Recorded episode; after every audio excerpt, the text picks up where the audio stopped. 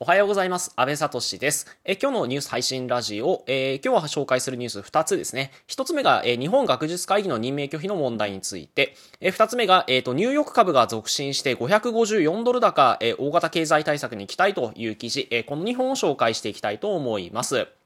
はい。で、まずですね、えっ、ー、と、ニューヨーク株の続伸ですね、554ドル高ということで、まあ、日本円にすると6万円近く上げているということで、まあ、この記事をちょっと紹介をしていきます。で、この背景としてはですね、バイデンがどうやら大統領選挙で有利らしいと、まあ、世論調査を見るとね、7ポイント近く、えバイデンが有利をしていると。いう状況を見て、えまあ、バイデンが有利になるんだったら、え株価も上がるんじゃないかっていう見方が市場に広がっているということなんですね。で、正直このニュースを見たとき、ちょっと意外な印象でした。というのもですね、10月頭、先月ですね、1ヶ月ほど前の時には、バイデンが有利になると株価が下がり、トランプが有利になると株価が上がると。いうような状態があったんですね。で、例えばですね、第1回のテレビ討論会、まあ一般的にはあれバイデンさんの方が有利だったっていうふうに言われている。まあその調査として、えー、世論調査をやってみたら、テレビ討論会の後、バイデンの支持が5ポイント上がったっていうようなこともあったりして、まあ、バイデンが有利だったと言われていたんですが、まあ、あのテレビ討論会の後、えー、株価が下がりました。で、まあ、その時の理由としてはですね、バイデンは増税をするというふうに言われていたんですね。で、皆さんご存知の通り、トランプ大統領はかなり減税の人でして、まあ、例えば法人税とか、あるいはキャピタルゲイン、えー、株式を買って、その株式の配当で得た、えー、額、あるいは株式の売買によって得た額、えー、この、まあ、キャピタルゲイン、キャピタルゲインの、えー、減税ということをやってきて、まあ、減税のトランプなんていうふうに言われていたわけなんですね。で、まあ一方、バイデンさんの方はですね、あの、富裕層にしっかり税金かけましょうということで、え例えば法人税を引き上げる、まあトランプ大統領の前の基準に戻すですとか、あるいはキャピタルゲイン、これを17%近くかな、え増税するといったような、まあかなり大規模な増税を言っているわけなんですね。まあ、なので市場の見方としてはどうしても否定的な見方が当時は強かったんですが、え今回はですね、逆ですね。今回はバイデンさんが市場に好意的に見られています。で、この原因としてはですね、え民主党が主張する財政出動ですね。要は政府が市場にお金を出しますよ。で、その額がなんと2兆ドル。これ半端じゃないですよね。2兆ドルって。日本円にすると210兆円です。えーまあ、どれぐらいの規模かというと、えー、日本が今予備費として積み立ててる残りの額が7兆円ですよね。で、それから第三次補正が、えー、年明けに組まれるというふうに言われてますが、えー、これが40兆規模というふうに言われてますので、えー、まあ、その約5倍近い、額ということで、まあ半端じゃないなと思って見ていたんですが、まあこれが非常に好意的に見られていたというのが、まあどうやら背景にあるようです。えー、なので、まあ、今後バイデンさんが、えー、当選して、えー、まあ、大統領になった場合には、まあ、株価は一旦上がるのかなとは見ています。とはいえですね、えー、かなり不安要素もあります。で、これ不安要素 2, 2つありまして、1つはまコロナの問題ですね。まあ冬になりますので警戒がさらに必要ですということと、もう1つが、えー、大統領が決まらないパターンですね。で、ご存知の通り大統領選挙かなり混迷を極めていまして、えー、まあ訴訟になるんじゃないか。ね、えー、具体的には、えー、郵便投票、これが有効なのか無効なのか、といったことで、まあ、トランプさんが、えー、裁判を仕掛けるんじゃないかっていうような話があると。で、裁判に持ち込まれると、え、最高裁判事、え、この間、エイミー・バレットさん、え、この人はどちら、どちらかというと保守的な思想と言われているので、まあ今、共和党が選んだ判事が6名、え民主党の判事が3名ということで、まあトランプさんに有利なんじゃないかっていうような見方もされているわけなんですね。まあ、このようにこの混乱を極めていくと、まあ、当然経済、株価への影響も、ま、出てくると。まあ当然大統領が決まらない中で、経済対策も減ったくれもないわけですよね。となると、まあかなり不安要素としては強いかなと思っています。で、株価的に最良のシナリオというのは、え3点あるかなと思いまして、まあ、まず1つが、バイデンが圧勝する。え要はもう訴訟合戦にならないほど圧勝すること。えそれから二つ目がトランプが負けを認めること。えそれから三つ目がバイデンさんが出現しないことということで、えバイデンさんこの間第3回テレビ討論会、第2回か、テレビ討論会の時にも、え石油産業への補助金をカットするっていう話をしていて、えまあ、失言じゃないとは思うんですけど、結構びっくりするような発言もされる方なんですよね。なのでそういった発言をしないというのが、まあ株価的には大事なのかなと思っています。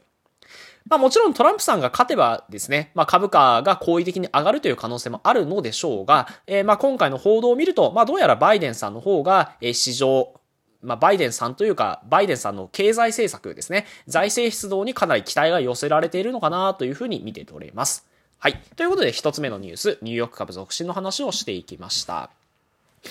えー、二つ目ですね、えー、学術会議の任命拒否問題、えっ、ー、と、まあ、多分またかよって思う方もね、えー、まあ、いつまでこの話するんだっていう方もいるかもしれないんですが、えっ、と、まあ、とはいえですね、この問題はちょっとはいろいろ深掘りしていくと面白いところもあるので、ちょっとお伝えをしていこうかなと思います。で、えっ、ー、と、まず最初に立場を私の立場を表明しておくと、えー、別に賛否どちらでもないです。まあ、どっちも言ってることわかるなーっていう感じはしています。でですね、えー、これ反対派、要は菅首相に対して批判的な方というのは、えー、法解釈で攻めてるんですね。要は法律をどう解釈するか、憲法をどう解釈するかっていうところで攻めてます。で、えー、一方ですね、菅首相側、えー、要は政権を擁護する立場からするとですね、民主主義、要は国民の理解が得られるかどうかという論点で勝負をしているんですね。この二つの見方についてちょっと今日はお話をしていきたいと思います。えまず反対派の法の解釈というところなんですが、まあ、要は法学の論議ですね。で、これに立っていくと、まあ、こういう論理になります。例えばですね、え、日本、ごめんなさい、学術会議法という法律がありまして、まあ、この法律に基づいて、えー、日本学術会議は運営されているんですけれども、この第4条にですね、独立して左の職務を行うと書いてあるんですね。で、この独立っていう表現、これをもって、えー、政府から、え介入を受けないっていうことが、まあ、成り立つんじゃないかと、で、いうことを言われています。はい。えー、それからですね、1983年の政府答弁、中曽根首相の時にですね、えー、政府が行う任命は形式的な任命だというふうに言っていますので、まあ実際メンバーを選んだりどうこうっていうのはできないよっていうふうに、まあ解釈をしているということなんですね。えその他、え、憲法の話をすると、え、首相はですね、第15条の公務員任免権、え要はですね、公務員というのは国民が任命したり罷免したりできますよって書いてある憲法が15条にあると。だから任命拒否できるんだって言ってるんですけど、いやいやちょっと待ってと、第73条4項にですね、法律の定める基準に従い管理に関する事務を勝利することとあるので、法律の定める基準に従わなければならないと書いてあると。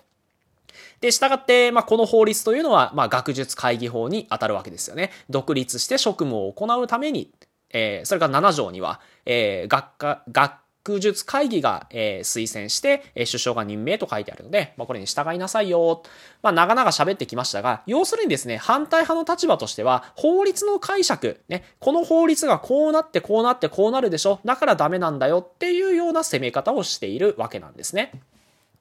で、一方じゃあですね、えっ、ー、と、菅首相側はどういう話かというと、国民の理解というのを結構持ち出しているんですね。で、えっ、ー、と、実際菅首相もですね、えー、国民から理解が得られないというふうな主張をしていて、まあ、だから任命を、見送ったって話をしているんですけれども、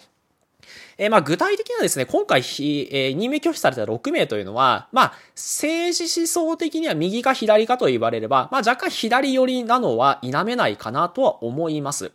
えー、というのもですね、メンバーの一部が、えー、例えば反政府デモに参加したり、えー、特定の法案、例えば、え特定秘密保護法とか安保法制とか、え共謀罪とか、えこれに反対する集会を結成していたり、っていうことで、えー、まあ思想的に中立かと言われると、まあ若干その政府に対して、え立てつくというようなことがここ数年あった方々ではあるんですね。まあなのでその国民の民意ということを捉えてみると、まあ、選挙でずっと自民党が勝ち続けていて、菅首相も支持率、えー、まあ、当時は70%あったわけなので、まあ、この国民たちから理解が得られるのかっていうことですよね。そこを論点に挙げて、えー、任命を見送ったというふうに言われていますね。えー、それからですね、えっ、ー、と、まあ、独立するっていう話をさっきしたと思うんですけれども、えー、例えば裁判所、え最高裁判所も独立性が高いわけなんですが、え最高裁判所の判事には、え国民審査がありますよね。で、国民が、え丸抜のチェックを選挙の時つけるわけですよ。で、えその、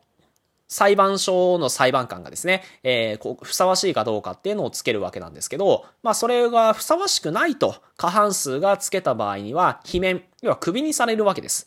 ですので、いかに、えー、最高裁判所のような独立性が高い機関であっても国民からのチェックは受けているわけだと。ところが学術会議というのは、もう学会の中で推薦して政府が任命するっていう形式をとっていたので、え、国民が一切チェックできない、え、我々はこの人事に介入ができないわけなんですね。で、これおかしいじゃないかと。民主主義の観点からすると、国民が公務員を選べないというのは、これはいかがなものかっていうような話が出てきたということで、まあ、国民の理解が得られない。え、その他ですね、2017年に軍事研究一律禁止したんですね。で、これによってあの、軍事と非軍事の境界が曖昧なので、研究阻害する恐れがあるみたいな話もあったりして、まあ、この国民からの理解っていうところを根拠に政府は、えー、任命拒否を、まあ、正しい行為だというふうに言っているわけなんです。えですので今回の問題というのは、一概にですね、一つの論点で語ることができなくて、え法解釈っていう見方と、それから民主主義っていう見方、この両面から見ていかないといけないのかなというふうに思っています。はい。えー、とはいえですね、国民の関心というのはこれあんまり高くないようで、まあ正直どうでもいいという人が多いようです。えー、例えばワイドショーでこの問題扱っても、えー、数字が取れないらしいですね。えー、ですので最近ワイドショーでもあまり取り扱わなくなりました。え、国会では論議されていますが、え、国民の心理としては、え、日本学術会議よりも経済政策早く打ってくれっていうような、え、見方がどうやら強いように思います。